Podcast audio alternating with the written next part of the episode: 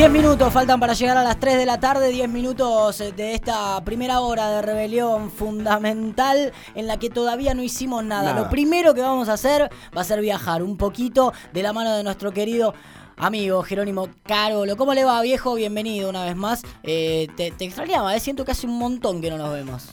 Es verdad, Rami, hace un montón que nos saludamos. Moshi Moshi, Tomodachis, ¿cómo andan? Bien. Konnichiwa, minasan. Muy bien, muy bien, Jero. Disfrutando del, del verano. Sí, del verano, en plena primavera encima. Yo no- Sí. no quiero saber cómo, cómo va a ser enero. Alguien que me responda cómo Vamos a va morir. ser enero. Sí, sí, más o menos. Vamos O sea, a morir todos. Podría ser. eh, vamos a respirar y se va a prender fuego al aire, básicamente. Básicamente. Eh, yo igual eh, tolero bastante el calor, tengo gran resistencia al calor, Ajá. así que la vengo zafando eh, Bien. con ventiladorcito y empieza, cosas frías. Sí, eh, ¿Cómo? te hago una consulta climatológica respecto a Japón. Está en el bajo la- el, el sur, Abajo del Ecuador. ¿querés abajo del? Ecuador, ¿no? No, no, está arriba, Arriba. del Ecuador. Ok, de perfecto. Ya arranqué joya. Entonces ahora está en Un año primavera. entero hablando de Japón. Bueno, perdón, pero la verdad es que el mapa ese yo no no, lo no- sabía. no lo tengo, no lo tengo, claro. O sea es que, que, en realidad en el mapa puede estar en cualquiera de los dos, ¿no? Como Miren, digo. no sé si se va a escuchar al aire. Ahora, A a ver. ver, si se escucha este efecto de sonido. Acabo de desplegar la cortina de mi baño, que es un mapamundi. Lindo. Estoy ubicando a Japón. Perfecto. Japón está eh, bastante. A ver, el Ecuador. Me baño buscando Europa, ¿no? Sí. Está bastante El más dibujo está hacia afuera, no, no hacia adentro. El- está bastante más arriba del Ecuador, Sí. muy cercano a Rusia, la parte de Sapporo y de Hokkaido, Sí. eh, eh, bastante arriba de China, eh, así que sí, está muy por arriba del Ecuador. Ok, ok. Están en Teniendo- primavera. teniendo en cuenta- sí. No, en Están en otoño, perdón. Claro.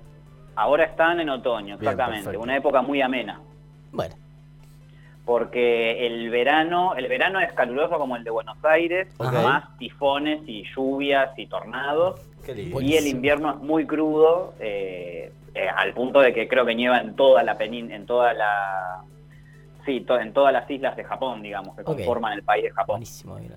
Si hay algo que, no, que, que nos trae esta mm, eh, columna que, que- que tenemos habitualmente en donde recorremos Japón y sus costumbres y, y un montón de, de- de- de- de toda su, su historia, es eh, la enseñanza de que hay que ir de vacaciones a Japón, ¿no? Por favor. Mm, No sé si, Sí. si, si se vive. No vivir, Japón, ¿no? Claro. Pero Bueno. eviten el verano, eviten el verano. Yo recomiendo, creo que las dos mejores épocas para ir son otoño e eh, otoño y primavera, porque bien. en primavera está el florecimiento del cerezo Claro. Y bueno. en otoño está el Momishigari, que es la casa de las hojas del otoño. Wow. que y las sobre todo por el tema climatológico y temperatura, como para no ir a un lugar a pasarla mal por el extremo frío o el extremo calor. Bien, pero no vamos a hablar de la meteorología de Japón en esta jornada, sino que Y- nos vamos a y- meter con algunas cuestiones un poco más crudas, ¿no? Eh, un poco más crudas, hoy no tanto, hoy el nivel raro de Japón va a estar eh, tocando, no sé si un piso histórico, pero va a estar en niveles bajos, igual ahí va, nos vamos a poder indignar un poco, eso no, va perfecto. a faltar. Sí, sí, Vamos yo, hablaba de, de- de la polémica. Presentalo, presentalo y después hablamos, dale. Eh, no sé si vas a, a- a decir la polémica, sería como, no, no el WandaGate de Japón, pero seguramente el chisme de la semana eh, en Japón, que es que la princesa Mako, perteneciente a la casa imperial eh, Yamato, Yamato eh, se casó con un plebeyo, lo cual no sería muy extraño. No, cualquier si no novela, fuera- ¿no? Claro, exactamente, es medio como que la, la La- trama de cualquier culebrón mexicano. la historia de las novelas de amor desde hace 100 años para acá. Exacto. Lo, lo curioso es que ¿Qué ella, al casarse con este civil, con este plebeyo, pierde su estatus nobiliario y acá empezamos con el tema de indignación porque esto es un rasgo claramente machista porque los, la familia, los, los hombres de la familia imperial cuando se casan con una plebeya no pierden el estatus nobiliario, o sea, Mirá. pueden seguir disfrutando de los beneficios de ser parte de la realeza. Pero vamos a estar eh, explicando bien esto. En principio, Mako y su actual marido Komuro se casaron este martes pasado. Ellos anunciaron, dieron a conocer al mundo que estaban saliendo en marido. 2017, se conocieron estudiando en la universidad. Ya en ese momento eh, la noticia de que estaban saliendo generó un poco de revuelo precisamente por esto, porque eh, al casarse eh, ello- ella perdería su estatus nobiliario, igual estaba ahí como medio en suspenso porque todavía no estaba casada, habían anunciado su boda para noviembre de 2018, o sea, un año después, la cual se pospuso para 2020, para el año en el que terminó cayendo la pandemia, digamos. Muy bien. Eh, y como eh, Comuro estaba terminando su carrera de abogacía en Nueva York, en Estados Unidos, se pospuso para este año por motivos pandémicos también. El motivo por el cual se pospuso la primera vez está envuelto realmente en muchos rumores y chismes y escándalos a nivel estresante, ah. porque se decía que la madre de Comuro tenía muchos problemas financieros, él viene de un origen muy, muy humilde, en el cual no sobraba el dinero, no sobraban los yenes, y mm, así se mantuvo durante toda su vida hasta que su madre adquirió un nivel de deudas muy alto, encima después se divorció, tuvo un divorcio conflictivo y se decía que Komuro salía con Mako, la, princesa, para sacarle dinero para poder pagar las deudas de su madre y para poder mantenerla a ella. Claro, pasa que las diferencias económicas de, cualquier plebeyo, por decirle como le dicen allá, eh, contra cualquier persona que sea parte de, la familia imperial va a ser siempre abismal y siempre lo van a acusar de eso. Exactamente, y aparte pongámonos un poco en, los pies, de, en los zapatos de Mako. Si vos realmente lo amás al chabón y te está pidiendo una mano para poder ayudar financieramente a la madre, ¿cuál sería el inconveniente si, si te sobra plata? El tema es que se usó eso... Los ricos no, no les suele gustar dar plata a los demás. no piden permiso. Claro. El tema es que se usó todo eso, el hecho de que eh, Komuro viniera de una familia pobre, con problemas económicos, con problemas familiares porque el divorcio allá es un escándalo, como que se decía que no podía ser que un hombre así saliera con alguien de la familia imperial porque daba mala imagen. De hecho, eh, la noticia cayó en un momento en el cual la sucesión imperial estaba bastante en boca de todos porque el emperador en ese entonces era Akihito, que era ya un emperador muy anciano, que no podía eh, efectuar todas las tareas que, tiene que efectuar el emperador de Japón, que si bien son meramente diplomáticas, como recibir mandatarios y entregar premios. Jero, perdón que te interrumpa, eh, te quería consultar justamente por eso. Digo, nosotros tenemos la, imagen de, bueno, de, la aristocracia y de los reyes quizás de, europeos, ¿no? Europeos occidentales. Digo, hay similitudes en cuanto a los roles, esto de los protocolos y de un montón de claro, ¿qué hace el emperador? Eso. Y mira, eh, hay similitudes en cuanto a, los títulos, ni siquiera ante los títulos diría. Es como que tienen, eh, Japón tiene su, propia casta nobiliaria, que sería la familia de emperador, y ya, la diferencia es que no tienen tanta plata como se cree, o sea, no están forrados de guita como los reyes de España, los de Holanda, los de Inglaterra, todos esos tienen muchísima más plata, e incluso a veces está como medio mal visto también, eh, es como medio una, una profesión medio indeseable la de ser la pareja del emperador porque tenés que renunciar a, todo, a toda tu vida más o menos para dedicarte a esas tareas diplomáticas, que son entregar premios, recibir a mandatarios, entregar menciones especiales. Akihito justamente era un emperador que abogaba por el acercamiento de la familia imperial al pueblo japonés. De hecho, cuando fue el desastre en Fukushima, visitó la zona, estuvo laburando ahí. Era un emperador que hacía esto, abogaba por poner un poquito más el cuerpo y que la familia imperial estuviera cerca de, estuviera cerca de, la gente. Pero, como les digo, ni a palos tienen la cantidad de plata que tiene la reina de Inglaterra, por ejemplo, el emperador de Japón. Si bien tienen mucha, eh, no, no alcanzan ese nivel de, millonarismo. Pero bueno, volviendo a lo anterior, en su momento estaba en conflicto la sucesión imperial, eh, Akihito era un emperador ya muy viejo, terminó abdicando y le dio su lugar a Naruhito, que es el primero en la línea sucesoria. Pero en ese momento se decía que Narujito también tenía problemas de salud, que estaba medio inestable y que lo iba a tener que reemplazar eh, su hermano. Escuchen este nombre, a ver si no quiero decirlo mal, lo tengo acá el árbol genealógico. Eh, lo quería reemplazar su hermano, el príncipe Fumihito, eh, pero bueno, al final no se terminó pudiendo y se dice que todos estos rumores que, rondaban en torno a Mako y a, Komuro y a, la, y a la madre de Komuro los estaba batiendo el príncipe Narujito para que se haya una opinión pública desfavorable para el ala de la familia, del, para el lado de la familia del hermano, como diciendo, mira, si mi sobrina se va a casar con este desastre de tipo, yo no sé si realmente eh, le conviene eso al pueblo japonés. Lo cierto es que Naruhito es el actual emperador en funciones, no, no, se, no se no sabe nada de que lo reemplace a su hermano. Pero otro tema interesante es que no hay ningún hombre en la línea sucesoria, porque eh, Narujito tiene una sola hija, que es la princesa Aiko, y no tiene más, no tiene más hijos. Y el otro varón sería el hijito de Fumijito. Eh, así que el próximo emperador debería ser él. Un detalle interesante, también muy machista, Japón no tiene emperatriz, solo tiene emperador. Eh, así que las mujeres no podrían asumir el cargo de emperatriz o de emperadora. Eh, deberían hacer una reforma constitucional. Si nos queda un poquito de tiempo lo vamos a mencionar más adelante esto, pero bueno, otro detalle sobre, sobre cómo es este sistema también bastante machista dentro de la Casa Imperial.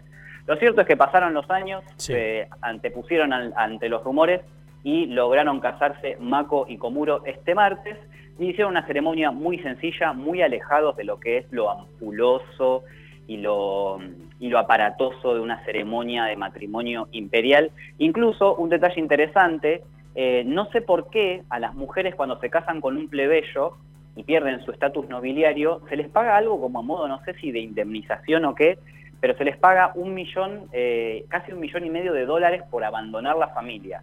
Mako y Komuro eh, rechazaron este dinero, no lo tomaron y se, se, está diciendo que se van a ir a vivir a Nueva York que es donde está situado el bufete de abogados donde labura eh, Comuro. Y ahí también un poco se echa por tierra toda esta versión de que él quería ser un mantenido, que quería ser una lacra, que la usaba por la plata. De hecho, ahora se están yendo a vivir a donde el chabón labura. Si bien eh, Mako tiene su propia profesión, estudió en universidad y puede ejercer, calculo que al principio eh, se estarán, no sé, manteniendo con, con lo que labura el chabón y, y aparte imagino que no les va a faltar algo siendo que vienen de familia imperial, aunque haya perdido el estatus de princesa. Hablamos un poco de la familia imperial japonesa, hablamos un poco de eh, estos, eh, estas actualizaciones que son noticia en Japón, por supuesto, y que también hacen algo de mella en nuestro país, en nuestra parte, y sobre todo en esta rebelión fundamental en donde viajamos para Japón cada tanto. Hay mucho para explorar de todo este imperialismo japonés, hay mucho para explotar de todo, de, de todas estas informaciones que imagino también deben estar ahí como decías, ocupando las primeras planas, eh, sobre todo de, los medios japoneses, porque si hay algo que tienen las, eh, los reyes eh, a lo largo de toda Europa Occidental, e imagino también el imperio japonés, es sobre todo que son muy mediáticos, ¿no? Sí, sí, de hecho... Eh, Komuro, eh, Komuro Mako, la princesa, sufrió un nivel de exposición inusitado, al cual se ven sometidas a veces las mujeres de la familia imperial eh, ya en el caso de su abuela se cuestionó que una plebeya fuera mujer del emperador, la mina perdió la voz por no sé cuánto tiempo y eh, Mako con toda la exposición que viene sufriendo desde 2018 a esta parte, también sufrió de estrés postraumático, pero bueno, ahora lograron dejar todo atrás. Yo traje dos pequeños audios, uno con una declaración de, Mako y otro con una declaración de, de Kei, si los tiene ahí Anto, los podemos escuchar. Obviamente se van a escuchar en japonés, pero cuando termine cada uno yo voy a hacer la, la breve traducción. Bueno. 私にとって K さんはかけがえのない存在ですそして私たちにとって結婚は自分たちの心を大切に守りながら生きていくために必要な選択でした Lo cual significa esa es la princesa Mako, ahora ya podemos decir ex princesa Mako, diciendo, para mí Kate es una persona imprescindible. Para nosotros, casarnos era la única opción que podíamos elegir para vivir siendo fieles a nuestros corazones. Re romántico. Y lo que dijo eh, Komuro también es muy romántico, eh, lo escuchamos. A ver. 一度きりの人生を愛する人と共に過ごしたいと思っていますこれまで幸せな時も そうでない時もさまざまな気持ちを2人で分かち合い、励まし合ってきました。Le encantó el juego del calamar. Sí, ¿esto qué significó, Jero? Él dice, amo a Mako, quiero pasar mi única vida con la persona que amo, y hasta ahora nos hemos venido apoyando en los momentos difíciles y en los que no han sido tanto también. Después sigue, pero no es como medio acartonado igual lo que dicen eh, y, y, como muy, muy poco original.